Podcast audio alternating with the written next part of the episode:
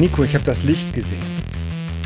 Ba Moment, Moment, Moment. Was, wie, was? Du hast nicht etwa. Hast du? Ich hab.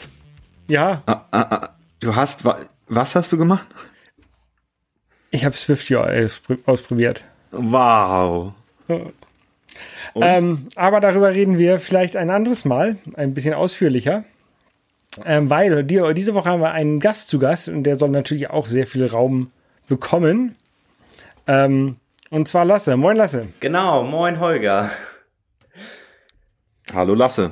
Genau, ich bin Lasse. Ich ähm, entwickle ähm, iOS-Apps mit Swift und Xcode. Genau, ähm, ich komme aus Schleswig-Holstein, hier aus dem Norden und äh, habe bisher gleich bei mir um die Ecke bei App, App Store und ähm, entwickle aktuell an einem weiteren Projekt. Ja, cool, cool, cool. Äh, zu den Details, wie du zum Programmieren gekommen bist und sowas, äh, kommen wir gleich. Da haben wir auch eine, eine leichte Ver äh, Verbindung zu unserem vorherigen Gast, zu Michael. Ähm, aber ähm, äh, bevor wir auch zu News kommen, äh, will ich euch natürlich nicht so hängen lassen. Ähm, du hast mir letztes Mal, Nico, erzählt, wie du deine äh, Swift UI integriert hast in deine App. Mhm. Und zwar äh, mit dem Settings Screen, äh, glaube ich, als erstes. Ja. Und da habe ich gedacht, okay, der Settings Screen ist bei mir ja jetzt auch nicht so wild, kannst ja mal ausprobieren. Ähm, und das ging echt schnell. Also so, natürlich so, so ein paar Kleinigkeiten hatte ich da, ähm, weil ich ja jetzt so einen Mix habe aus äh, Swift UI und UIKit. Ähm, mhm. Und ähm, von, von der UI-Kit-View in Swift UI über so eine, da muss man ja so eine Container-View machen, heißt die, glaube ich. So ein UI-Hosting-Controller, ja. Genau. Das, das ging noch ganz einfach. Ähm, dann von so links aus Swift UI zurück auf eine UI-Kit-View. Da habe ich mir ein bisschen schwerer mitgetan. Ähm, ist aber auch nicht so schwierig, wenn man es einmal gesehen hat. Genau, ist dann auch nicht mehr so schwierig. Äh, ich habe es jetzt auch hinbekommen, das brauchte ich zum Beispiel, um mein, halt mein Store zu öffnen, damit die Leute auch mir Geld geben können.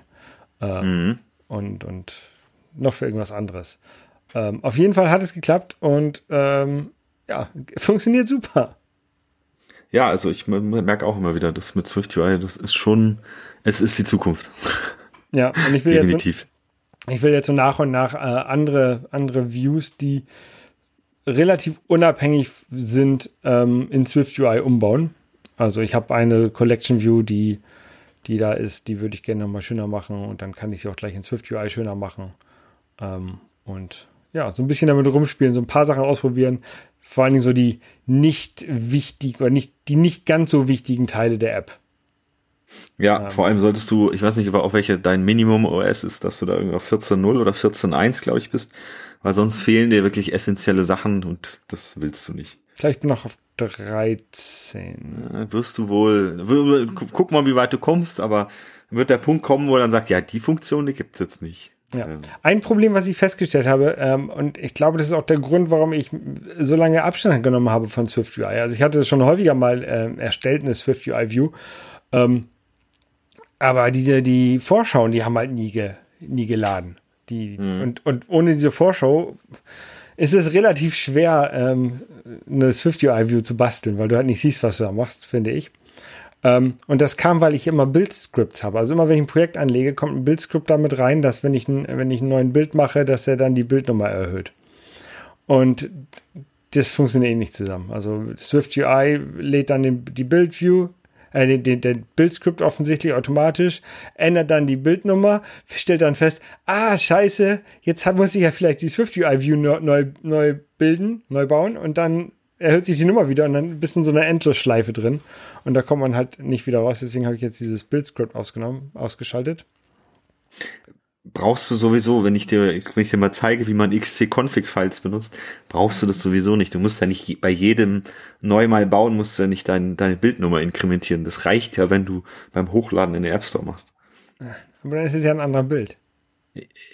nee, ich meine, nur weil du ein anderer, ich meine, das ist ja eher für dich gedacht. Ja, ich, ich fand es mal ganz praktisch, dass ich gesehen habe, äh, wie weit mit der Bild, den ich auf meinem iPhone habe, von dem, der bei Xcode in einem Simulator läuft, äh, auseinanderläuft. Aber das ist auch eine Kleinigkeit, die ist nicht ganz so wichtig. Ähm, ja. Jo, dann kommen wir mal zu anderen Nachrichten. Ähm, jetzt die die Woche, letzte Warte, Woche. eine, eine Frage habe ich. Lasse, Ja. du, mach- Lasse, machst du äh, Swift UI oder nur UI-Kit? Also ich nutze durchaus Swift UI, aber meine Grundstruktur von meinen Apps basiert immer auf UIKit und den äh, meisten Teil dafür, also da, für den meisten Teil nutze ich auch äh, UIKit.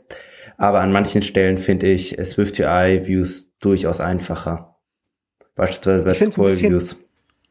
Ja, ich finde ich find bei, bei UI-Kit halt so schön, dass du so visuell das Storyboard baust und dann die, die äh, Views miteinander verknüpfst. Das habe ich so bei Swift UI noch nicht gesehen. Da sind die Views ja eher unabhängig voneinander, ne? Genau, das finde ich auch. Also ich bin durchaus ein Freund von UIKit und ich sehe durchaus auch, dass UIKit noch Zukunft hat, aber ich glaube, ich werde nicht darauf einstellen müssen, dass ähm, Swift UI dann doch immer mehr wird. So, jetzt können wir zu den News kommen. äh, genau, dann fangen wir mal an mit News. Äh, kam jetzt die Woche raus, Apple ähm, macht jetzt ein Small Business Programm. Und zwar, dass man sich äh, quasi über Apple Rechner besorgen, leihen, was weiß ich, nehmen kann mit allem möglichen Support und die halt anscheinend, ich meine, sie wollen jetzt immer mehr in den Business-Bereich reinkommen und Ah, okay. ähm, Du meinst, du meinst nicht das App Store Small Business Programm, sondern nee, nee, Apple Business Essential heißt es. okay. Also ein neuer Service, der, der äh, also in Beta ist, in dem sie dir, weiß ich nicht, bis zu 100 Mitarbeiter äh, Laptops ähm, als Businessmodell irgendwie verkaufen oder ich weiß nicht, mieten, verkaufen, gibt's wahrscheinlich verschiedene Dinge äh, mit allem möglichen Support und Pipapo.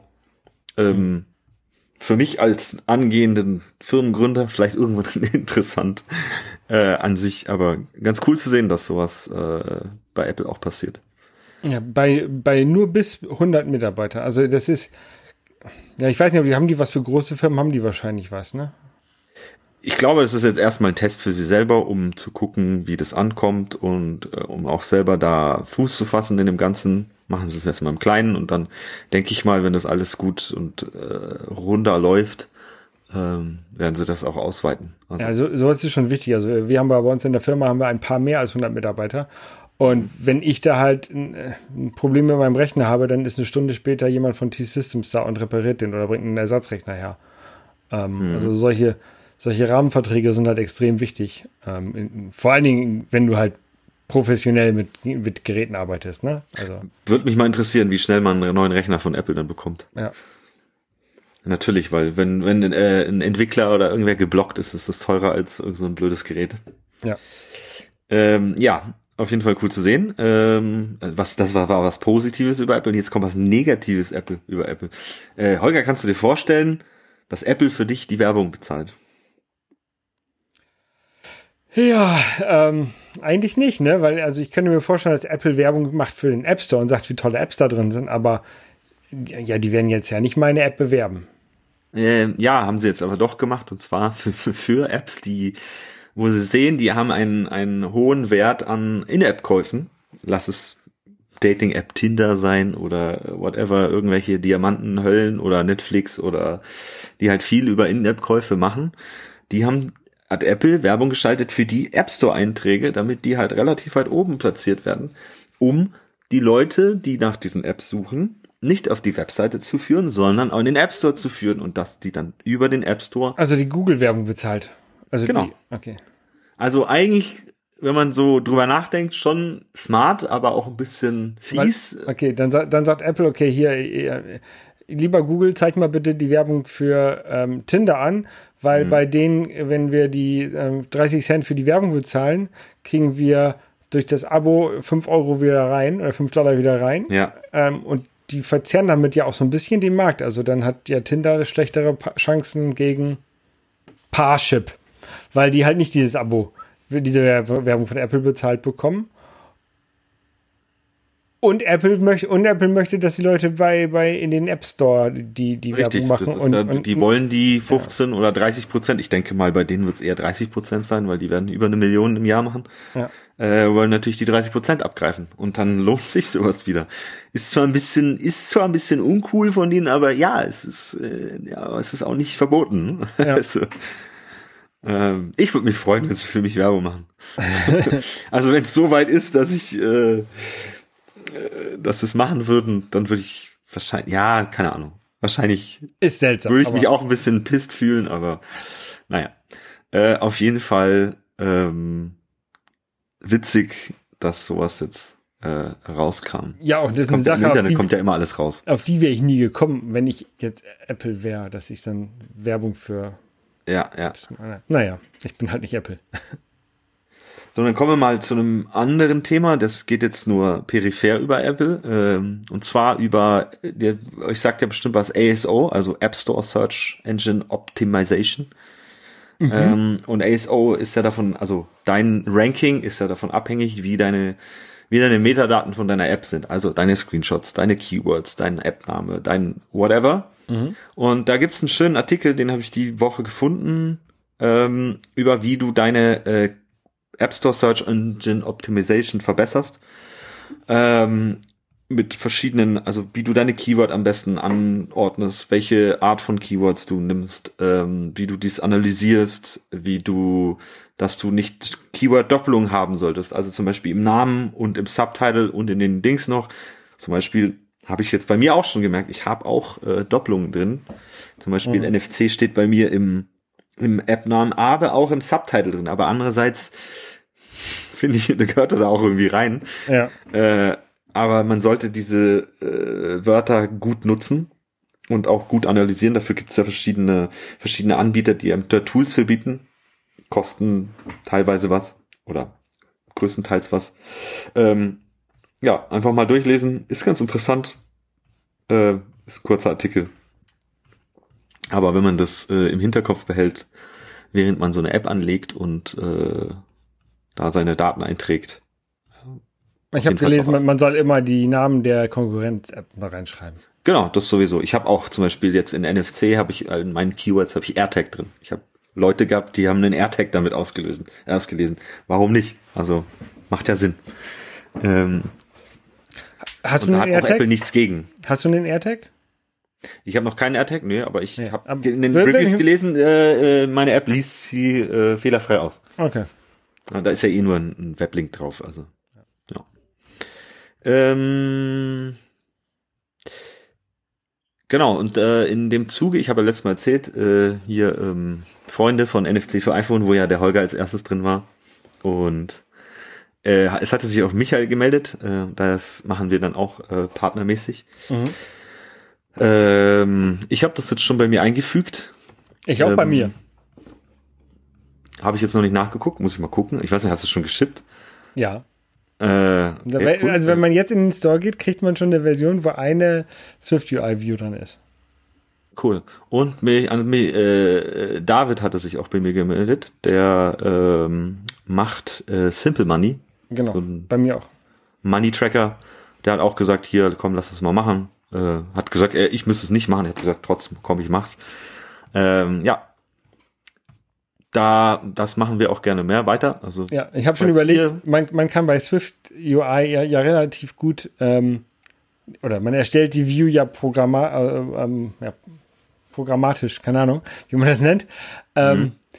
Dass man, äh, also das Problem wird ja sein, dass diese Freunde für NFC oder Freunde von, von der NFC oder Freunde von, von mir ähm, relativ lang werden könnte, dass man sagt, okay, hier, ähm, random die acht Stück aus der Liste von 500 Freunden, die man, die man im, im Hintergrund in der App gespeichert hat, könnte man da anzeigen oder irgendwie sowas. Mal gucken. Zurzeit sind es jedenfalls bei mir noch nicht so viele. Naja, bei mir auch noch nicht. Wir schauen mal, wie weit, wie weit es kommt. Ich denke Ja. mal, mehr als 10, 15 werden es nicht werden und dann äh, ist auch gut. Ähm, äh, ich finde es ja nur schön, wenn wir uns da gegenseitig ein bisschen kleiner- irgendwie so ein kleiner Netzwerk Webring. aufbauen. So ein kleiner Web. Genau, zueinander 90er bringen. Ähm, ja, finde ich ganz cool. Am besten wäre natürlich sowas über eine API einzubinden und sonst irgendwas, aber da müsste man mal was bauen. Jetzt für den Anfang, glaube ich, reicht erstmal äh, mit einem App-Update einen Link rein zu schippen und dann ist auch gut. Ähm, genau, dann hatten wir ja letztes Mal über Barty Crouch geredet, über diese Auto-Translation und Einsetzen und ich bin jetzt das am, am benutzen. Es ist einfach so gut. Ist, ich sitze jedes Mal vom Rechner, tipp ein bartycrouch.translate, mein Key, mein .german, Übersetzung, Command B und dann sitze ich schon vom Rechner so und boom. und es ist so toll einfach. Du hast zack, du hast die Swift-File nicht ver verlassen und es ist alles übersetzt und es ist alles eingefügt. Es ist so großartig. Kleinen, kleinen Drawback ist irgendwie macht er auf, ähm, ich weiß nicht, woran es liegt, wahrscheinlich an, an DeepL.com, an dieser ähm, Translation Engine. Die macht bei Französisch relativ viel Quatsch. Habe ich das Gefühl, die fügt, macht, wenn ich einen Doppelpunkt hinter einem Wort habe. Könnte an der Sprache liegen. Ja, könnte an der Sprache lernen liegen. Ich weiß nicht, ist es in Französisch so, dass man zwischen, also wenn ich ein Wort habe und einen Doppelpunkt dahinter, da macht man ja im Deutschen kein Leerzeichen. Ja. Deep Elm haut mir das dann aber zum Beispiel, was weiß ich, äh, mit immer Leerzeichen Doppelpunkt. So, dann habe ich immer, muss ich denn die Strings wieder anfassen, was er eigentlich, äh, eigentlich nicht machen will.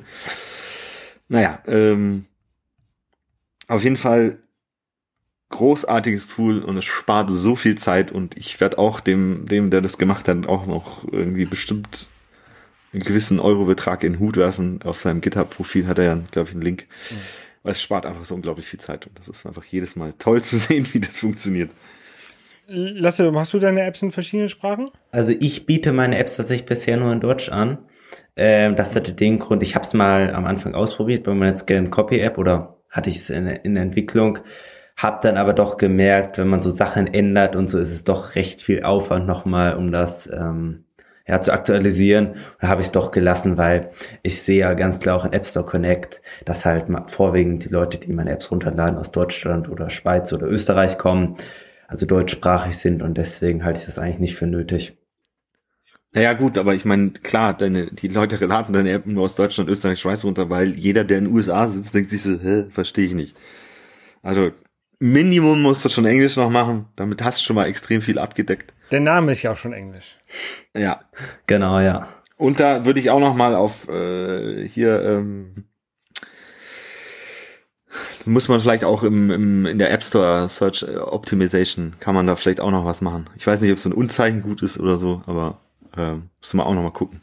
Ja. Ähm, anyhow, auf jeden Fall Übersetzung wichtig, Barty Crouch super toll ähm, kann ich über alle äh, Klees und Berge und was weiß ich, man das lobt, äh, kann ich das loben. Äh, genau, und dann äh, bin ich jetzt auch diese Woche wieder auf den Stanford iOS Development Kurs äh, äh, gestoßen. Hast du mir davon nicht schon mal erzählt? Ja, ja, hatten wir auch. Und das ist auch immer wieder, da wird ja jedes Jahr neu gemacht. Okay. Von diesem Paul Higarty, Higarty oder so heißt er. Äh, ganz cooler Dude. Äh, ja, und dieses Jahr ist es in Swift UI. Ähm, habe ich mir jetzt schon ein bisschen was reingezogen von. Ist zwar schon sehr basic, auch am Anfang alles, aber er zeigt einem auch immer wieder so Sachen, wo man halt dann, selbst wo ich sage, ah, okay, wusste ich jetzt noch gar nicht. Äh, mhm. Ist zwar schon immer so ein bisschen, ist halt wie so eine ganze Vorlesung, irgendwie eineinhalb Stunden lang immer pro Video. Aber wenn man das so nebenbei irgendwie konsumiert, während man, weiß ich nicht, vielleicht aufräumt oder auch ohne, ohne, ohne, ohne Video, sondern einfach so wie so ein Podcast sich reinzieht, einfach nur hört, was er sagt und wenn man irgendwas Cooles erhascht, äh, dass man vielleicht nochmal kurz, kurz nachguckt. Äh, auf jeden Fall empfehlenswert. Okay. Da reden wir bestimmt auch nochmal mit Lasse gleich drüber, dann, wenn es dann zum Interview geht, wie du selbst äh, das gelernt hast. Vielleicht ja auch mit dem Stanford-Kurs. ja, okay. ähm, so, und dann noch kurz in eigener Sache. Ich habe natürlich auch wieder für äh, NFC für iPhone einiges gemacht, ähm, seit den letzten zwei Wochen. Ich habe auch extrem viel UI-Kit-Code jetzt rausgeschmissen. Habe meine ganzen äh, Views, die ich zum Bauen meiner Datensätze äh, gehabt habe, habe ich jetzt alle in Swift UI gemacht. Habe ähm, den Mail- und den SMS-Datentyp noch hinzugefügt. Also man kann sich da jetzt noch mehr, noch mehr, also noch mehr Dinge bauen. Ich habe mir zum Beispiel den kompletten, wenn man sich einen Standort anlegt, habe ich mit äh, Geocoding gebaut, also dass man nach einer Adresse sucht und die Koordinate rauskriegt. Das habe ich mir für, kannst du genauso in einen, in einen äh, QR-Code jetzt packen, nicht nur ein NFC. Bei einem QR-Code wird es halt ein Google Maps-Link und solche Geschichten, sowas habe ich gebaut. Und dann habe ich auch mein ganzes äh, Werbebanner-Ding neu gebaut. Ähm, auch alles in Swift UI, das war vorher bei mir UI-Kit. Ähm, ist jetzt cooler und besser, hat natürlich auch mehr Werbebanner in die App jetzt reingepackt. Also ich habe äh, an die Stellen, wo du vorher keine vielleicht jetzt war, äh, im Prinzip findest du jetzt eigentlich an jeder Stelle, in der man meine App drin hat, irgendwo ein Werbebanner. Und selbst auch, wenn, es gibt ja so Leute, die haben sowas wie ein Pi-Hole oder irgend so einen Adblocker zu Hause oder machen's Internet aus oder so, dann bleibt meine App da, zeigt keine Werbebanner an, nicht mehr an, also zeigt keine Werbebanner mehr an, aber halt ein Text, der drunter ist und der sagt, hey, genervt von Werbung, äh, gib mir doch mal äh, ein paar Euro, dann kannst du die Werbung wegkaufen. Mhm. Ähm, also da kriegt man vielleicht auch die Leute, die, die von Nerv Werbung genervt sind, aber den will man ja auch immer dann irgendwie in your face halten, sondern gib mir doch halt auch mal ein paar Euro dafür. Dann kannst du es auch werbefrei genießen, weil ich muss ja auch sagen, meine App ist besser ohne Werbung. Du könntest ja die, äh, die, dieses Banner oder diesen Text könntest ja genau in der Werbeblock, in dem Werbeblock anzeigen, wenn der Werbeblock, genau, wenn der Block, Werbeblock nicht geladen wird. Also genau in der gleichen Größe wie Genau, der liegt drunter. Das heißt, okay. ich gucke, ich gucke, äh, wurde Guck quasi durch das nicht vorhandene Banner durch. Genau. Das liegt einfach drunter unter dem Banner. Ähm, ja, das habe ich gemacht, soweit äh, meine äh, UI mehr gestreamlined und äh, auch meine Crash Reports, die ich mir gebaut habe, wovon ich erzählt habe, die werden mittlerweile weniger, weil ich ein paar Sachen gefixt habe. Ich krieg immer noch genug, aber schon deutlich weniger geworden. Und ich kann immer noch, immer noch sagen, es ist, ist echt Gold wert. Ich habe auch jetzt in, einer, in, einem kurzen Update irgendwie Quatsch eingebaut, weil ich äh, vergessen habe, äh, in einem SwiftUI Link Percent Encoding, äh, nicht SwiftUI, äh, Shortcuts Link äh, Percent Encoding einzubauen. Ich meine, man muss ja Leerzeichen muss man ja Percent encoden und so weiter mhm. oder verschiedene Sonderzeichen. Habe ich vergessen zu machen. Haben mir gleich Leute hier Crash Report, Crash Report. Ich denke mir so, oh, oh, oh, oh, hab's erst nicht gerafft, was das Problem ist, bis ich dann selber das, weil ich gesehen habe, was der, was sich jemand abgespeichert hat, habe ich das einfach mal nachgestellt und gemerkt, oh, das crasht da wirklich. Ähm, ja, bin ich so erst äh, nicht drauf gekommen, habe ich dann natürlich gleich, konnte ich zurückschreiben, hey, äh, Update ist unterwegs, äh, gedulde dich, weil es war wirklich so, dass wenn du auf, auf einen kompletten Tab gegangen bist, ist die App abgestürzt und das war halt so, äh, ähm, so ein Silent Fail wäre besser gewesen, aber es ist halt einfach gecrashed. Äh, ja. ja. Auf jeden Fall Crash Reports sehr, sehr gut sehr, sehr viel Gold wert. Und auch, ich muss auch sagen, also man, äh, nochmal zu Crash Reports, man, über die kriegt man ja über Apple viel zu langsam. Das dauert ja Tage, bis man zu seiner neuen Version irgendwelche Crash Reports eingesammelt hat und äh, auch nur die, die äh, da zugestimmt haben, dass es an Entwickler senden wollen und all solche Geschichten. Das dauert viel zu lange. Hätte ich, hätte ich darauf gewartet, wären bestimmt hunderte User mit dem Problem da gewesen. Ähm, und ich hätte viel zu spät reagieren können was natürlich so nicht der Fall war. Genau, das war's von eigener Sache und News. Und dann kommen wir mal zu Lasse. Ja, ja. gut. Du hast jetzt so, so geduldig zugehört. ähm, ja, wie bist du eigentlich zum, zum Programmieren gekommen? Ja, also es war bei mir tatsächlich eigentlich recht zufällig.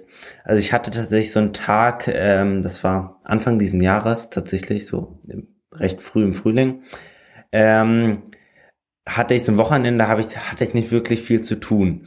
Und dachte ich mir so, ich lade mir jetzt einfach mal Xcode runter. Irgendwie habe ich Bock darauf, mal was zu erschaffen oder sowas. Ich hatte es mir mhm. vorher schon mal ein Jahr vorher runtergeladen, hatte mal so einen Taschenrechner oder sowas programmiert. Also jetzt wirklich halt so ein Tutorial. Und dann habe ich so angefangen halt in UI-Kit so ein bisschen mir ein paar Tutorials anzuschauen und ähm, ja, so ein paar Sachen zu bauen. Und ähm, eigentlich wollte ich zuerst so eine Art Kassenzettel-App bauen, um so Rechnungen und Kassenzettel zu verwalten. Und daraus ist dann aber tatsächlich nach der Zeit meine Skin Copy App entstanden. Dafür habe ich vielleicht bis zur Veröffentlichung hat es vielleicht ungefähr drei Monate gedauert. Und ähm, genau, also es war eigentlich recht zufällig. Aber ich meine, man lädt sich ja Xcode nicht runter, wenn man nicht vorher irgendwo mal programmieren oder wenigstens Programmierkonzepte ge also gehört hat. Ich weiß nicht, hast du auch irgendwie Informatikunterricht in der Schule oder so? Also tatsächlich haben wir keinen wirklichen Informatikunterricht äh, in der Schule. Wir haben, wir machen da was manchmal was mit Scratch. Sagt euch eventuell was, das ist, ähm, da schiebt nee. man nur so eine Plöcke hin und her. Also hat meiner Meinung nach wenig mit ähm, wirklichen Pro Programmieren zu tun. Und ähm, genau, also das war eigentlich eher ja zufällig. Also so, ähm, ich hatte zwar vorher, hatte ich auf YouTube schon mal so ein paar Sachen gesehen, aber ja, sonst wie gesagt zufällig. Ja, du, du gehst noch zur Schule, du machst das also nicht hauptberuflich. Äh, wie alt bist du ungefähr? Ich bin tatsächlich 15. Ich gehe in die 10. Klasse, mache dieses Jahr mein MSA, also Realschulabschluss.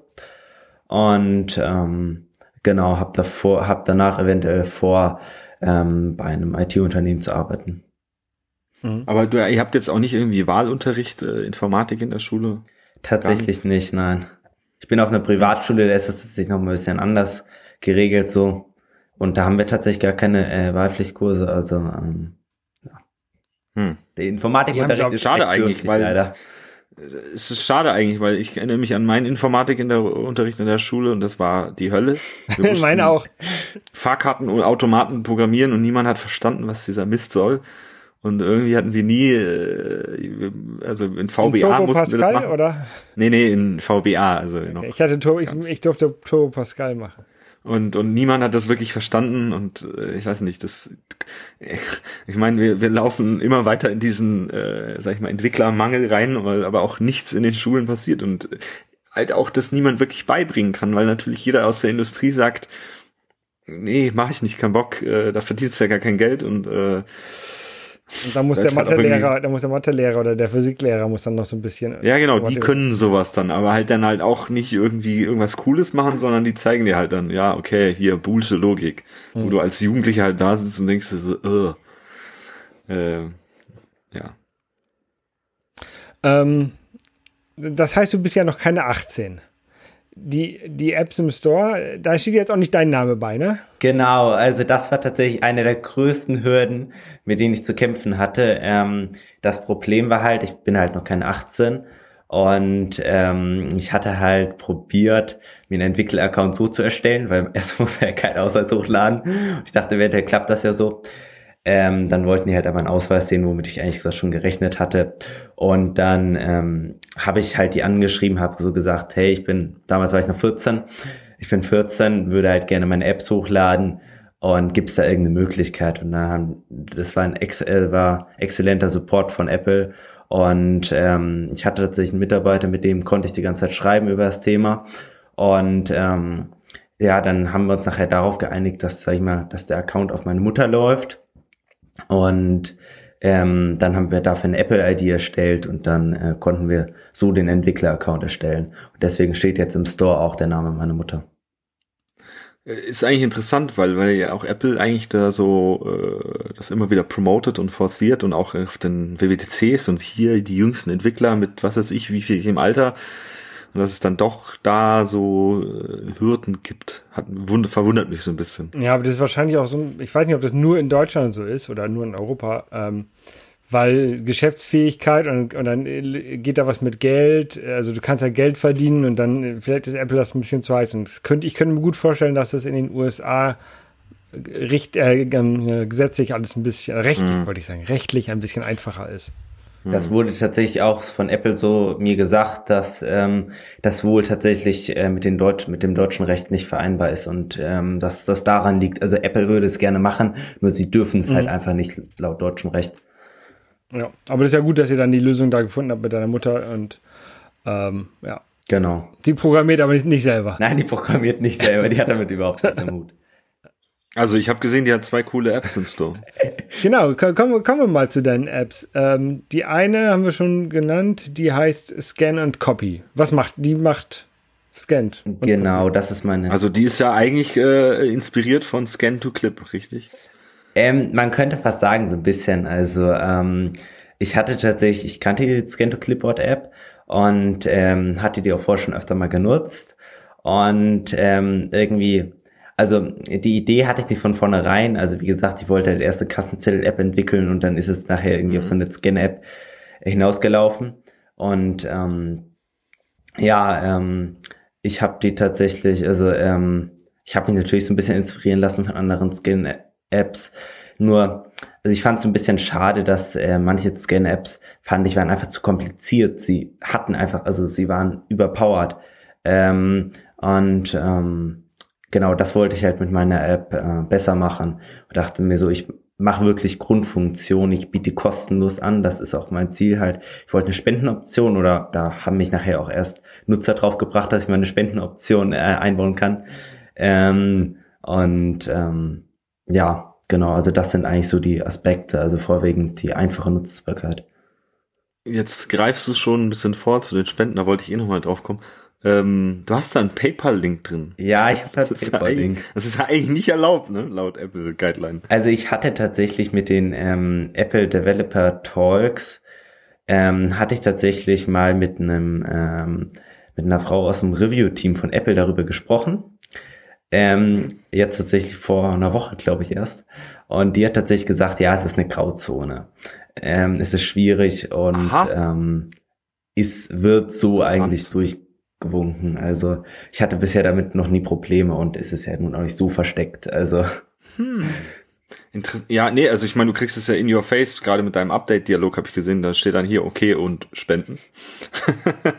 äh, aber interessant, weil ich habe ja bei mir auch die Spendenknöpfe und ich äh, fütter ja Apple damit. Ich meine, aber anscheinend darf man das. Das ist tatsächlich Oder? aber wohl nur bei Spenden so, also bei anderen In-App-Käufen geht das wohl nicht. Naja, meine ich ja, aber ich habe ja In-App-Käufe, die als Spenden bei mir deklariert sind. Ja. Aber interessant zu wissen, okay gucke ich mal, mach ich mal, ich probier's mal, mal schauen, ob ich damit durchkomme. ja, also das ist tatsächlich, also ähm, kann ich vielleicht auch draus sagen, also äh, da sind bei mir tatsächlich über die Spenden tatsächlich vor allem nach iPhone-Artikel. Also ich hatte bisher einen Artikel bei iPhone und einen Artikel ähm, bei iPhone-Ticker. Die gehören ja so in etwa ein bisschen zusammen und äh, haben ja die gleiche App. Und ähm, da hatte ich, also hatte ich die Artikel und danach kamen immer recht viele Spenden. Da bin ich bisher auf insgesamt vielleicht 170 Euro oder so gekommen. Äh, bin ich echt froh drüber. Mein Ziel war es eigentlich, die ähm, Entwickler-Account-Kosten damit rumzubekommen. Und ja, das habe ich jetzt geschafft. Auch, bin ich super zufrieden. Das, das ist auch mein Ziel jedes Jahr. Mhm. Musst du nur, nur nicht vergessen, Mama muss es auf die Steuererklärung setzen. Ja. Mm, die andere App ist Coordinate Pin. Genau. Das ist eigentlich eine, ja, die habe ich, die ist, das ist tatsächlich meine zweite App. Ähm, die ist tatsächlich aus einem Projekt entstanden, was ich aktuell mache, was aber noch nicht veröffentlicht ist. Da brauchte ich halt eine Karte, wo ich Koordinaten von ermitteln kann. Und mhm. also mit einem einfachen Tab auf die Karte. Und ähm, genau, äh, das habe ich sozusagen dann um eine extra App gepackt und habe das dann halt so als Coordinate-Pin veröffentlicht mit noch ein paar extra Features wie Speichern von Koordinaten und ähm, genau, weil ich fand, das war immer bisher die Apps waren, die es im App Store gibt, sehr unübersichtlich, sehr altmodisch, hatten lange keine Updates mehr bekommen und dann dachte ich, das mache ich jetzt so, also das ist, ja, war nicht sowas von viel Arbeit, aber ähm, genau. Und das ist eine Funktion, die ähm, ich bei Google Maps häufig vermisse, dass ich denke, ja, ich bräuchte mal die Koordinaten für, für äh, diesen, diesen Platz. Die sind halt häufig schwer zu finden. Ähm, und das ist halt echt super. Also, äh, ich habe ähm, hab so eine App, äh, Stadion Kompass heißt die, wo ich halt auch die, äh, die Richtung zu einem Stadion anzeige. Und dafür musste ich halt auch Koordinaten einsammeln von den ganzen Stadien. Und dafür hätte ich sowas brauchen können. Ich habe mir die dann hinterher alle aus, aus äh, Wikipedia rausgeklaut. Ja, aber die kriegst du doch, also man kriegt die auch über Google Maps raus. Ja, aber nicht so einfach. Ja, man muss zwei, dreimal klicken, aber man kriegt die schon. Genau, und das wollte ich eigentlich mit meiner App so besser machen, dass man wirklich nicht zwei, dreimal klicken muss, mhm. sondern dass einem direkt, direkt angezeigt werden und dass man sie auch direkt kopieren kann in die Zwischenablage, weil das finde ich, empfinde ich als recht wichtig. Ja. Ja, ja, also du, ich merke schon, du hast auf jeden Fall äh, Entwicklerambitionen in dir. Äh, jeder Task, der unnötig ist, muss automatisiert werden oder am besten vereinfacht werden. Genau. Äh, genau. Ja, die Apps, die sind ja auch, also optisch sind die ja sehr ähnlich. Ne? Du hast ein großes Feld, wo halt entweder die Karte oder die, das, das Bild, was du halt scannst, dargestellt wird. Vier, vier große Buttons, die ähm, farblich sehr gut voneinander zu unterscheiden sind, sag ich mal so. Und ja, darunter ist einmal ein Scan-Button oder halt die Anzeige für die Koordinaten. Das ist schon, ich finde das also ähm, verwirrt auf jeden Fall nicht an, an Funktionen. Genau, das wollte ich halt auch so. Also, dass es einfach ist, mehr muss es gar nicht sein. Also es muss funktionieren und es muss einfach zu bedienen sein, finde ich. Ja. Ähm, die Screenshots sehen so ähnlich aus, die du im Store hast, sehen so ähnlich aus wie das, was Nico jetzt für seine, für seine App gemacht hat. Wo du halt ich würde auch mal, ich würde auch mal interessieren, wieder, was du da für, was für ein Tool nimmst du her, was machst du? da in die Richtung? Uiui, das ist, ähm, mache ich tatsächlich ganz, ganz schön kompliziert. Das könnte ich einfacher machen, das weiß ich selbst. Äh, bin bisher aber noch nicht dazu gekommen, mir irgendwelche Programme oder ähm, Tools dafür runterzuladen und ähm, das mit denen zu machen. Ich mache das tatsächlich ähm, ganz ähm, schlicht, sage ich mal, eigentlich mit Pixelmator, ähm, mit dem Bildbearbeitungsprogramm ähm, und erstelle mir halt auf einer Webseite, da fällt der Name mir gerade nicht ein, ähm, so ähm, ja, ähm, Frames von den iPhones und pack dann halt mein Bild mhm. da rein und versehe das dann halt mit Schrift und mit einem Hintergrundbild. Und ja, so mhm. mache ich das. Ist, ist recht viel Arbeit dann immer mit den iPads und dann vielleicht noch für iMessage. Eine iMessage Extension habe ich nämlich bei meiner Coordinate Pin App. Ja, da ist man schon lange dabei, wenn man das so von Hand macht. Ja, nee, also ich habe ich hab auch, ähm, ich bin da auch immer wieder am gucken, wie man das am besten macht. Äh, habe da auch mal eine Zeit lang mit Online-Tools gearbeitet oder auch mit, äh, wie hieß es hier, mit ähm, äh, Snapshot von Fastlane gearbeitet und so weiter. Mittlerweile hat Apple da einem ja ein bisschen mehr Freiraum gelassen. Man muss nicht mehr alle Screenshots äh, sozusagen für alle Devices raushauen, sondern es reicht ein Device und da sind sie auch, man kann die auch alle nur in Englisch machen, das heißt, man braucht ein Set davon. Ich habe da nämlich jetzt auch ein ähm, Sketch oder Figma-Projekt, gibt für beide so ein, so ein, ist zwar jetzt schon ein bisschen älter wieder, ist glaube ich schon ein, zwei Jahre alt, ähm, ist noch bei iPhone 11, glaube ich, von diesen Device Bezels gefunden auf GitHub. Äh, aber ist echt praktisch, weil äh, wenn man Sketch mal benutzt hat, Sketch hat so äh, Symbole, und also Symbole heißt, du hast so vorgefertigte UI und du droppst eigentlich nur deinen Screenshot rein und er zeigt jetzt, zack, hier hast du all deine, deine Dinge und gleich den Text drüber und du fügst eigentlich nur deine Screenshots ein und kannst dann einfach sagen, jetzt exportiere und dann haut er dir die gleich in den richtigen Auflösungen raus. Ähm, ja, ähm, ist schon auf jeden Fall besser vom Workflow, wie ich es vorher hatte, ähm, aber so hundertprozentig zufrieden bin ich noch nicht. Ähm, Okay, aber ich dachte, du hättest da vielleicht noch was Cooleres, aber ähm, naja, vielleicht äh, kriegen wir ja Hinweise aus der Hörerschaft. Ja. Ähm, genau, dann hatten wir ja schon vorhin drüber geredet, auch ähm, ich glaube vorab haben wir kurz über SwiftUI und UI-Kit geredet. Wie sind dann in der App so aufgebaut? Ist das alles äh, schon SwiftUI oder machst du UI-Kit? Das ist tatsächlich, also bei meinen ähm, bei meiner Scan Copy App und bei meiner Coordinate Pin App ist es tatsächlich nur UI-Kit. Wirklich kein einziges Swift UI View. Aber in meiner aktuell, in meiner App, mit der ich aktuell, also die ich aktuell entwickle, da nutze ich tatsächlich ein bisschen äh, Swift. Ähm, aber jetzt auch nicht in Masse, also. Mhm, mh. Genau, aber ich bin mit UI-Kit ähm, zufrieden bisher. Ja, ja. Ähm, wird sich irgendwann legen.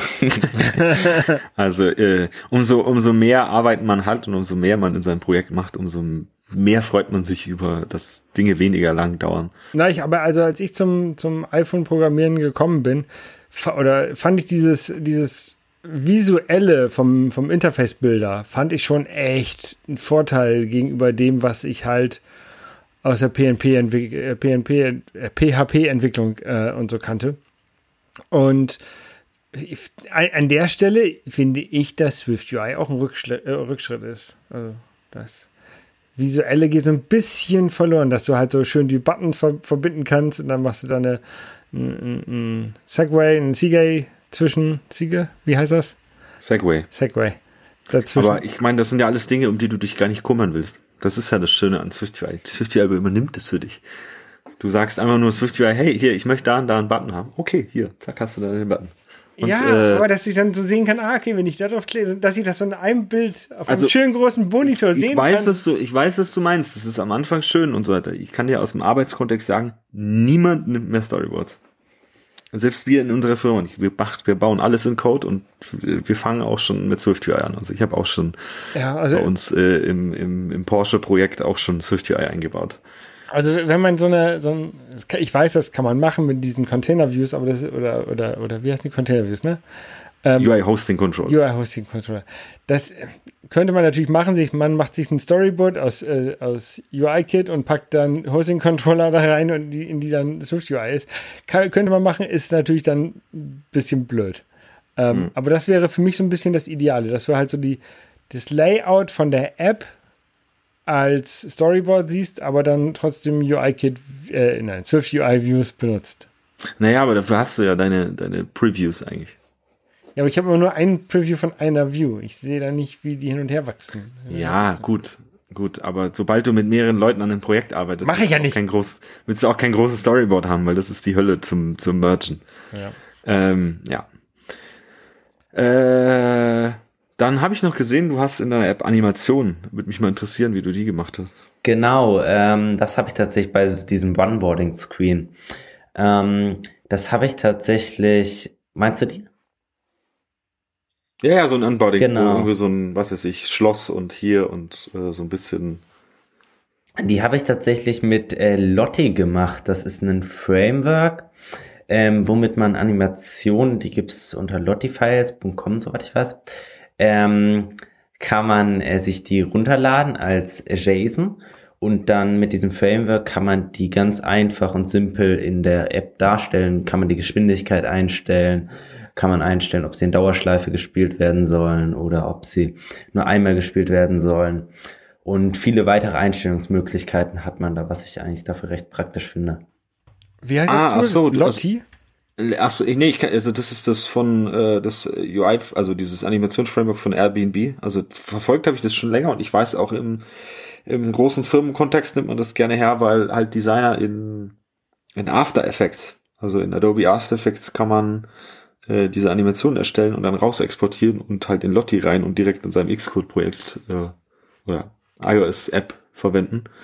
Aber du sagst, du hast da irgendwelche vorgefertigten Animationen, also du hast nicht After Effects benutzt, oder? Nein, das habe ich tatsächlich nicht benutzt. Ich habe die von der Internet-Webseite, da gibt es extrem viele, gibt es bestimmt an die 100.000 äh, Animationen. Ah, interessant, interessant, interessant. Okay, habe ich noch gar nicht drüber nachgedacht, das sollte ich vielleicht auch mal angucken. Ist zwar immer, eigentlich will ich wenig Dependencies haben, aber ja, ich, das äh, könnte man vielleicht mal überlegen, ob man, ich denke mal auch Lotti ist äh, ganz gut maintained. Magst du da uns noch vielleicht noch den Link nochmal geben, wie, was, wie hieß die Seite? Der habe ich schon verlinkt. Äh, nee, nee, nicht von Lotti, sondern also. von, äh, wo du die, diese, äh, die Animation, da gibt's ja anscheinend irgendeine Sharing-Webseite oder so. Genau, ich glaube, das ist lottifiles.com. Ah, lottifiles.com, okay, cool. Ähm, ja, ähm, vielleicht sehen wir bei mir auch bald ein paar Lotti-Animationen. Äh, apropos. Ich glaube, ich glaub, da gab es noch eine Animation, die ich ganz cool fand. Ja. Oder, oder ich hatte einen Knick in der Optik. Wenn man so einen Pin setzt in der Pin-App, dann hat er so gewackelt. Kann das sein? Genau, das ist tatsächlich aber ähm, ein Feature direkt von ähm, MapKit. Also wenn man ah, okay. auf den, ähm, also wenn man einen Marker, äh, einen, ähm, auf die Karte setzt, dann äh, und mhm. den, darauf drückt nochmal extra, dann äh, wackelt der und so und wird einmal groß. Also. Ah, okay. Das fand ich mich sehr, sehr, sehr cool aus. Ähm, ja, das ist aber direkt von Apple selbst. Okay. da sieht man, ähm, ich, ich, arbeite zu wenig mit, mit AppKit. Ich finde tatsächlich, MapKit. MapKit ist tatsächlich eine extrem tolle Möglichkeit, die Apple einem bietet, weil es, man hat halt nicht wie bei Android, sag ich mal, wo es ja laut den Sachen, die ich bisher gehört habe, recht schwierig ist, tatsächlich eine Karte oder schwieriger, ja. eine Karte zu, in den View zu implementieren. Ähm, also ich kann, ich kann mich noch im, im Studium dran entsinnen, wir hatten auch, äh, ich habe mal ein Android-Entwicklungspraktikum äh, mitgemacht und kam schon aus dem aus der iOS-Richtung und wusste, hey, auf iOS ist es 10, 15 Minuten Arbeit und dann hast du Karte, Coordinates, dich selber und einen Pin auf der Karte. Hey, mit Android, ich glaube, wir waren nach sechs Stunden haben wir es dann hingekriegt. ist das, also ist ich, das ich weiß nicht, wie es heute ist, aber damals war es schlimm. Ist das ein Problem, weil die Google Maps ähm, Teil von dem Google Framework ist und man nicht davon ausgehen kann, dass jeder Android-Benutzer die Google-Sachen drin hat?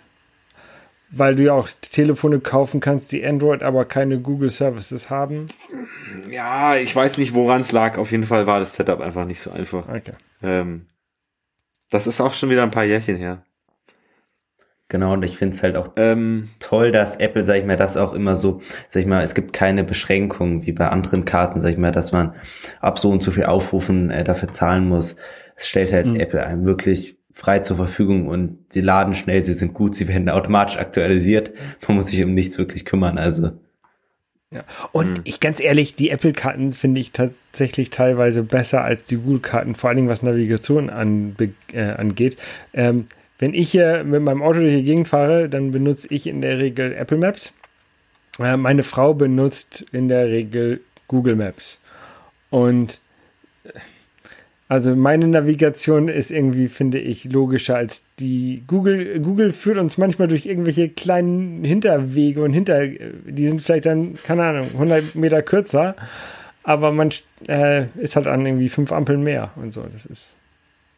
Aber das kann auch ein, kann auch ein Problem dieser Region hier sein. Das will ich jetzt nicht. Da kenne ich aber auch eine schöne Anekdote hier bei mir aus der Straße. Ich bin äh, in einer sag ich mal, äh, in der Nähe vom Mittleren Ring in München. Und es gibt äh, hier so eine kleine Abkürzung, die Google gerne mal empfiehlt, nämlich in der Früh. so dass ich dann um acht, zwischen acht und neun Stau vor meinem Fenster in der 30er-Zone bildet, weil jeder Vollidiot auf einmal meint, ha, ich spare mir eine Minute, weil ich jetzt hier durch die 30er-Zone gurke und mich da mit allen meinen äh, anderen Autos vor meinem Fenster stau. Ich kann in der Früh kannst du einfach nicht das Fenster aufmachen. Es ist oh. einfach penetrant. Und dann kommt noch jeder, und dann, und dann hupen die sich noch gegenseitig an, weil man ist ja aggressiv in der Höhe, man, äh, und Autos verschwinden ja, wenn sie angehupt werden. Genau, das sowieso. Und dann, dann äh, muss ja jeder mit seinem dicken SUV und seinem Porsche und äh, seinem lauten Motorrad äh, da vorbeiknattern. Äh, ja. Ist ja, hat sich, gibt, gibt's ja, ich weiß nicht, äh, gab's ja mal diesen schönen Test, hat sich einer so einen Bollerwagen voller äh, Android-Telefone äh, genommen mhm. und ist durch die Gegend. Um Stau, äh, konnte auf, ja. konnte auf den Google-Karten damit Staus produzieren, sodass Leute umgeleitet wurden. Ja. Also der hat diese iPhone, äh, diese nicht iPhones, diese Google-Telefone, äh, Android-Telefone, äh, haben äh, dazu geführt, dass äh, die Google-Karten sich verändert haben. Das war schon Hacking ja. auf einem ganz anderen Level. Ja. Äh, ich habe gesehen, du hast ähm, bei Scannen Scan and Copy, ja, Scan and Copy, ich muss gerade wegen Scan to Clip, Scan and Copy ist alles äh, durcheinander. Äh, hast du jetzt auch QR-Code-Features eingebaut? Genau, das kam tatsächlich bei Update äh, 2.1. Habe ich, ein, äh, hab ich ein paar kleine neue Funktionen eingebaut, wie beispielsweise, dass, dass man QR-Codes aus dem gescannten Text erstellen kann. Das geht aber nur bis ähm, Texten bis zu 200 Zeichen, weil ähm, sonst... Bis zu 200? Nee, Moment, da gehen mehr. Jetzt, ich wollte gerade nachfragen, aber 200 hört mir sich ein bisschen wenig an. Kann sein, dass da tatsächlich noch mehr geht. Ich habe tatsächlich nicht super genau nachgeschaut. Ich ähm, habe so ein bisschen geschaut, so wie viel Zeichen geht um und bei. Und dann habe ich so 200, fand ich so einen ganz guten Wert, ähm, der bei mir immer funktioniert hat. Und ähm, okay, äh, kann ich dir, kann ich dir gleich, es sind um die 2400 und äh, ich glaube 56 oder so, da gibt's irgendein Magic Number, äh, findet man auch auf Wikipedia, glaube ich. Und es kommt auf die, da gibt's ja diese Fehlerkorrekturstufe, SML, XL oder ich weiß nicht, irgendwelche drei, vier Stufen gibt's da. Und wenn du geringste Fehlerkorrektur hast, plus, äh, dann kannst du die maximale Zeichenzahl nehmen, also 2000 500, ein paar zerquetschte. Und umso mehr du also Redundanz einbaust, also so, dass das sozusagen dein Barcode beschädigt sein könnte, ähm, dann musst du, kannst du umso weniger speichern. Ähm, kann man, habe ich, kann man, mein, ich weiß, das ist ein Bug in meiner App, kann man nämlich produzieren, wenn man extrem lange Kalendereinträge hat, die mehr als solche viele Zeichen haben, wo irgendwie man ganz, ganz langen, äh, kennt man bestimmt aus dem Arbeitskontext, äh, Kalendereinladungen für Monster-Meetings, wo äh, Teams-Links drin sind und sonst irgendwas, da sind ganz viele Zeichen.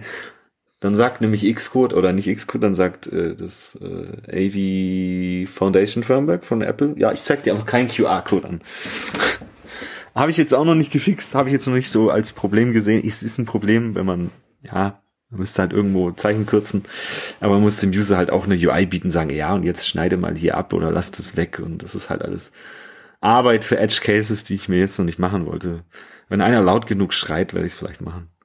Ja, also bei mir ist tatsächlich so, also ich hatte öfter mal Probleme, weil ich habe das das erste Mal, sag ich mal, dass ich mich damit beschäftige, dass, sag ich mal, wenn man Ä, ein Ü oder ein Ö drin hat, dass dann halt ähm, das failt, weil das ähm, nicht funktioniert. Ähm, kann sein, dass es eventuell auch ein Fehler bei mir im Programmieren war, weil wir im Code war, aber ähm, das hat nicht funktioniert und beispielsweise so Sonderzeichen ähm, fällt mir Hm. jetzt gerade keins ein, aber äh, dass das dann immer failt und kein QR-Code an, anzeigt. Deswegen habe ich da ähm, paar Filter eingebaut, dass das das dann automatisch rausfiltert. Interessant, weil ich mache da eigentlich nichts Besonderes und ich kann mit allen umgehen. Hat, ist das eine, Das ist ja das eigentlich nur dieser CI-Filter, den man benutzt. Ach, Moment, ja, du Encoding? musst natürlich, natürlich, ja, du, du, du, natürlich, du kriegst dann String raus und den musst du natürlich in der UTF-8 ko- codieren. Also, nee, du musst deinen String, den du reingibst, der muss UTF-8 sein. äh, UTF-8 codieren und dann kannst du einfach sagen, set value als Input, äh, Input Message. Die API ist nicht ganz so schön, muss man sagen, aber geht schon. Na cool, ich habe dafür Ja. tatsächlich auch, das ist tatsächlich mal, ich wollte einfach mal so ausprobieren, wie ist das mit dem Swift Package Manager, äh, dort ähm, ein Package zu erstellen. Und da habe ich tatsächlich, ähm, ehrlich gesagt, so just for fun, ähm, auf GitHub mal einen äh, Swift Package erstellt, um ähm, QR-Codes zu erstellen. Ganz einfach ähm, kann man halt. Ist, äh, ist eine Zeile Code und dann hat man halt einen QR-Code von einem String. Ähm, Mhm. also was hatte ich mal gemacht oder ein Barcode kann man da auch generieren. Ja, nee, also äh, Swift Package machen äh, ist cool, habe ich auch letztens erst gemacht.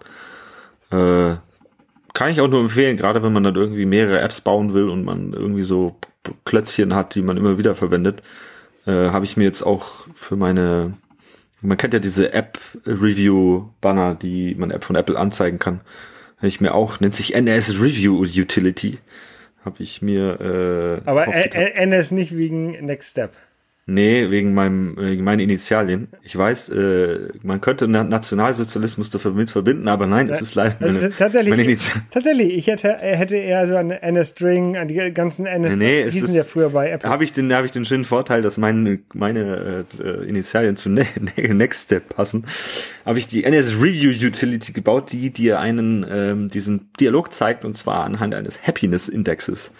Und zwar kannst du sagen, hey, äh, du zählst diesen Happiness Index in deiner App hoch, wenn irgendwas Gutes passiert ist. So, hey, User hat tolle Aktionen gemacht, hat irgendwas funktioniert.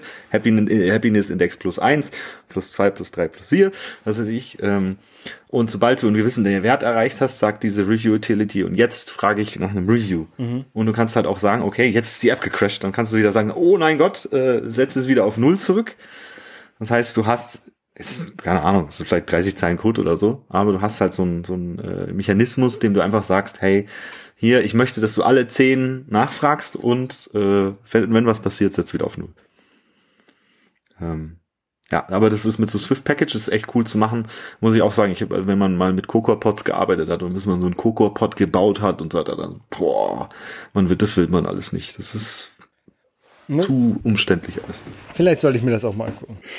Ja, mach mal. Swift Package, super. Gerade um so kleine Klötzchen zu bauen, die Können wir vielleicht mal als Thema benutzt. nehmen für, für eine äh, zukünftige Folge.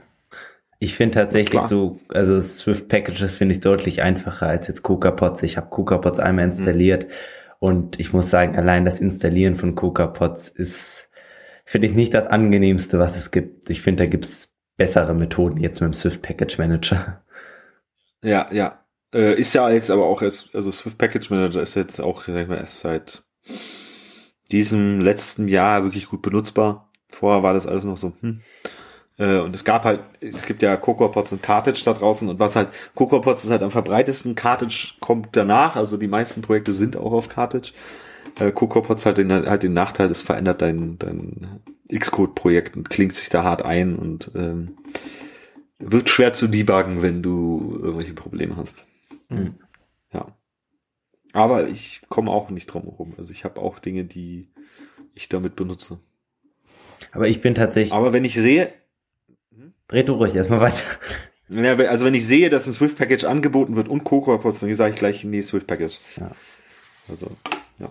So, jetzt. Genau, ich versuche tatsächlich auch vor, vorwiegend auf ähm, externe Frameworks zu verzichten, soweit es geht. Also erstmal die äh, Möglichkeiten, die Apple anbietet, äh, zu nutzen. Und äh, manchmal kommt man halt nicht drum rum. Und wenn es halt mal so, ein, so eine Function ist, die irgendwie als Package angeboten wird, kopiere ich mir die auch einfach raus und nutze sie dann so, äh, dass ich nicht äh, extra noch ein Package importieren muss. Aber das geht natürlich bei, nur bei ganz einfachen Sachen soweit. Ja, also ich so so Frameworks sollte man nicht vor zurückschrecken, aber auch nicht zu äh, zu äh, sag ich mal exzessiv benutzen. Ähm, es hilft halt schon den Development Speed zu erhöhen und ähm, gerade so wie du gemeint hast mit Firebase kommst du gar nicht drum rum, da muss man sich ja einiges reinziehen und das ist ja auch glaube ich gibt's das gibt's das nee, es gibt's nicht als Swift Package oder? Doch tatsächlich gibt's das, ja.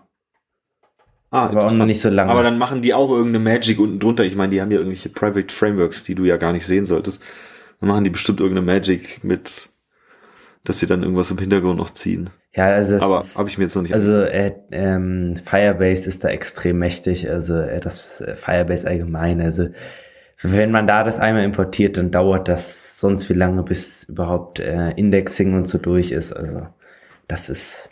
Nimmst du Nimmst du da hier Cloud Firestore schon, also dieses ganz neue Ding, oder? Ich nutze da tatsächlich, also bei Firebase nutze ich tatsächlich aktuell ähm, Firebase Authentication mit unter anderem Apple Sign und E-Mail Sign in, ähm, die Realtime Database, Cloud Functions bin ich aktuell ein bisschen im Ausprobieren, so mit JavaScript.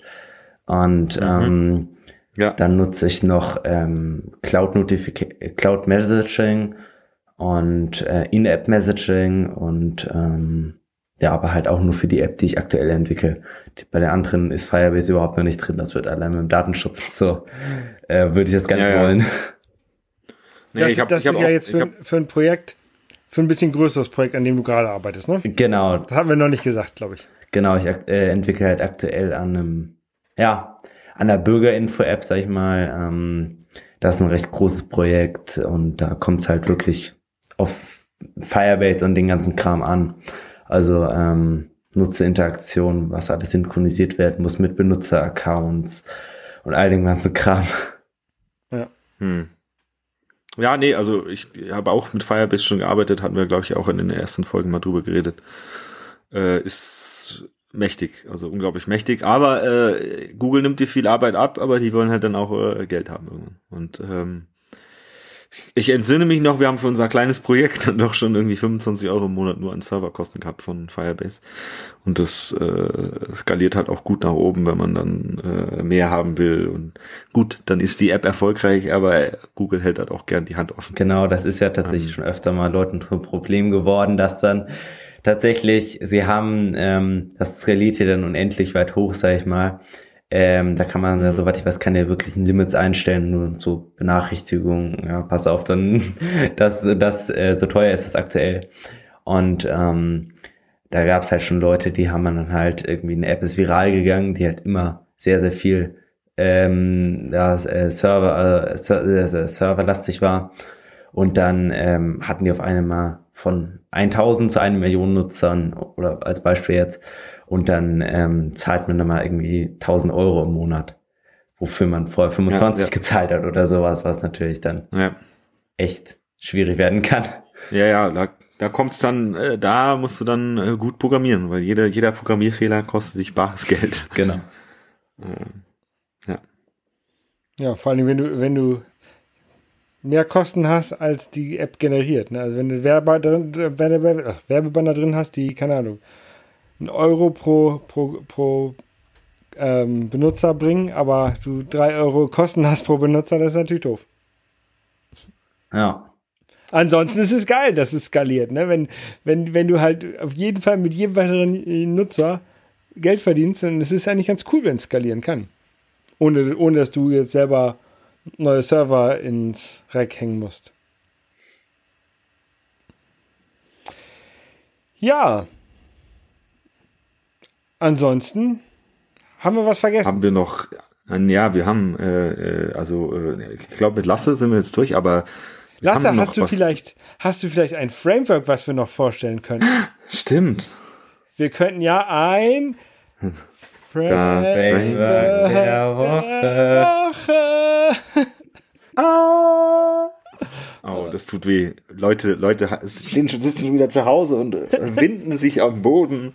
Das muss so. Und, und, und Lasse erzählt uns heute von Drops. Das ist ein ähm, Framework, um ähm, kleine Benachrichtigungen ähm, einzublenden, beispielsweise wenn der Nutzer ähm, Dinge kopiert hat, wenn er eine Funktion äh, gerade ausgeführt hat oder wenn eine Datei gerade hochgeladen wurde. Es hat ähm, recht viele unterschiedliche Anwendungsfälle. Es ist, also man kann das ja mal vergleichen mit, das glaube ich hat damals angefangen so mit diesem Apple Pencil. Wenn man den ins iPad gesteckt hat, kam so eine, na, wie so eine Bubble oben rein, die gesagt hat, hier Ladestand von deinem Pencil. Und das haben sie ja jetzt, glaube ich, mit mit dem Paceboard auslesen irgendwann gemacht und jetzt auch mit den AirPods, wenn du die in die Ohren steckst und so, da kommt immer diese komische, naja, wie so eine Pille äh, runter, die dir eine Notification anzeigt und so, so sieht es auch aus. Ähm, ich scroll da auch mal ein bisschen durch, ins, durch den Source Code, das alles UI-Kit noch. Ähm, ja. Und lässt, lässt sich so einfach verwenden wie andere, ähm, andere Push-Notifications oder so wahrscheinlich. Das lässt sich tatsächlich recht, also sehr einfach verwenden. Man kann sich halt auch einfach eine Function bauen, sag ich mal, ähm, wo man halt, ähm, ja, sag ich mal, einmal, sag ich mal, wenn man immer, sag ich mal, so eine Art, ja, die gleichen Notifications haben möchte, sag ich mal, dass man wirklich nur eine Function sich selbst gebaut hat, vielleicht sind das na, 20, 30 Zeilen Code. Und dann ähm, hat man ähm, halt, sag ich mal, dass es immer drei Sekunden eingeblendet wird. Und dann hat man halt eine Function, dann macht man halt einfach nur beispielsweise Bestätigung. Und dann gibt man halt einen Namen ein und dann wird halt eine Bestätigung mhm. angezeigt. Und das ist tatsächlich auch, also die bleibt auch bestehen, wenn man den View wechselt. Also das wird halt wirklich über alles, also wirklich ganz, ganz da vorne mhm. gelegt. Ja, ich sehe schon. Ich gucke mir, ich scroll da hier gerade mal so ein bisschen durch. Genau, kann man. Ist schon nicht, nicht wenig Code für das kleine Ding. Kann man tatsächlich ähm, auch in meiner ähm, Scan Copy App sehen, da nutze ich beispielsweise sowas, um ähm, halt, beispielsweise wenn man Text kopiert hat. Ja, ja, ja. ja. Man kann, man kann äh, Dauer, hast du gesagt, einschalten, Position sehe ich, den Text natürlich, äh, Subtitle, Icons. Genau. Und man kann auch den Drop antappen und dann kriegt man auch nochmal ich mach, kopiere mal was. Erfolgreich kopiert. Ah, bei dir, bei dir passiert da nichts. Aber das könnte man theoretisch auch noch machen. Eine Action hinterlegen, wenn man den anguckt. Genau, das könnte man auch noch machen.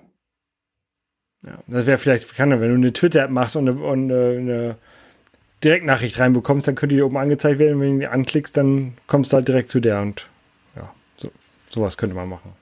Ja, cool. Ähm, ist natürlich jetzt nichts für Nico, weil der fast, ähm, fast UI-Kit nicht mehr an ich äh, weiß ich noch nicht, aber ich, ich meine, man kann das mit SwiftUI wahrscheinlich relativ kompakt bauen. Also ich sehe schon, man kann es in SwiftUI benutzen. Genau. Mhm. Äh, keine Ahnung. Äh, weiß ich nicht, ob ich mir als Dependency reinziehen würde, aber ich habe jetzt auch noch nicht so den Use Case für User Messaging, aber ich denke auch schon über User Messaging nach, weil im Prinzip irgendwie mal dem User zwischendrin so, hey, hier, guck doch mal in die Hilfe oder hm, hm, hm, dass man irgendwie so ein bisschen, bisschen mehr Händchen halten, muss ich auch bei mir in der App machen. Ich habe schon Leute, die sich auch beschweren, die sagen, ja, man kommt in eine App und man checkt erstmal gar nichts. So. Mhm. Also da gibt's ja auch Technikinvalide, die Gut, das sind jetzt nicht die Leute, die ich damit anspreche, aber die äh, fühlen sich erstmal ein bisschen verloren und dann kommst, gibt's schon eine Hilfe bei mir, aber da musst du auch erstmal zweimal klicken und dann kannst du als Laie damit auch vielleicht nicht ganz viel anfangen. Also so ein bisschen an, ich hatte auch schon mal ähm, ein Onboarding alles bei mir drin. Keine Ahnung, warum ich das nicht mehr drin habe. Äh, müsste ich alles mal wieder bauen, aber es sind halt einfach so. Ja, die Hilfe, die versteckt sich bei dir äh, im, im More-Menü, im, im, weiteren. Genau. Und dann unter Hilfe zum Readen und Hilfe zum Writen, ne? Ja. ja, genau. Und das kann man alles, es ist halt, das ist halt wieder das Problem. Ich bin jetzt halt in vier Sprachen. Gut, ich kann es jetzt natürlich mit Barty Crouch äh, easier machen, aber jeden Text, den du schreibst, äh, das multipliziert sich halt einfach. Ja. Ähm, klar könnte ich das jetzt alles machen, aber ich kann halt auch nicht die, ah, sag ich mal, bis auf die englischen Texte kann ich es nicht wirklich reviewen und sagen, das ist jetzt gut, gute, gute Sprache. Ähm, mhm. Und man weiß, wenn man oftmals irgendwelche Apps von aus China bekommt, die auto-translated wurde, dann äh, ja. Ja, und es ist halt Dann steht anstatt abbrechen steht stornieren da und so. Und ein Problem ist natürlich auch, wenn du eine Sprache anbietest, dann erwarten die Nutzer vielleicht auch, dass du auch in der Sprache Support leistest. Und dann kriegst du E-Mails auf Spanisch und kannst kein Spanisch. Ja. Nee, ich habe ich hab auch äh, letztens jetzt gemerkt, das ist was ganz interessant ist. Ich habe einfach mal die französische Localization bei mir hinzugefügt in der App, aber nicht im App Store. Mhm. Das heißt, auf die App Store Page sehen die Leute ganz normal auf Englisch, die aus Frankreich kommen. Aber witzigerweise ist die App trotzdem auf Französisch lokalisiert, wenn sie die App runterladen. Ja. Was schon mal dazu führt, dass wenn man einfach mal alle Sprachen anschaltet und mit Body Crouch das machen lässt, ähm, dass die App automatisch lokalisiert ist. Du hast halt nur noch nicht den App Store Eintrag. Ja. Ähm, Du ziehst nicht, Da- du ziehst nur Leute hin, die auch dann bereit sind, Englisch zu sprechen. Auch wenn sie hinterher die, die App in ihrer Sprache haben können, aber sie würden sich die wahrscheinlich nicht runterladen, wenn sie kein Englisch könnten. vielleicht ja. Ähm, Gucke ich jetzt auch noch mal kurz. Äh, Würde mich gerade interessieren, wie mein äh, Verbrauch bei DeepL ist. Ach, guck mal. Ich habe jetzt mit über zwei Wochen mit DeepL gearbeitet und habe ein paar Texte translated und ich bin bei 21.600 Zeichen von einer halben Million. Also ich kann noch tonnenweise lokalisieren. Dann äh, Ja. würde ich sagen, dann kannst du heute Abend noch mal ein paar neue Sprachen hinzufügen. Ähm, vielen Dank, Lasse. War sehr interessant. Ja, fand ich auch, Und- wirklich, ja. Viel, viel Erfolg mit dem äh, neuen großen Projekt. Ja, danke. wir, haben, wir haben ja im Vorgespräch ein bisschen detaillierter ähm, gesprochen darüber. Ähm, und es hört sich sehr interessant an. Also ich bin da sehr gespannt. Ach so, und äh, bist du auch dabei, dass wir uns gegenseitig in den Apps verlinken? Klar, gerne. Super. Ich habe das tatsächlich schon mal als Scan Copy App gemacht mit Michael. Der steht da tatsächlich drin. Unter Info äh, habe ich ihn Mhm. tatsächlich eingetragen als Supporter. Genau, weil er hat mich auch in seiner App stehen. Dann machen wir das doch. Ja, Super. gut. Und wir hören uns dann beim nächsten Mal wieder. Bis dann. Bis dann. Ciao. Ciao.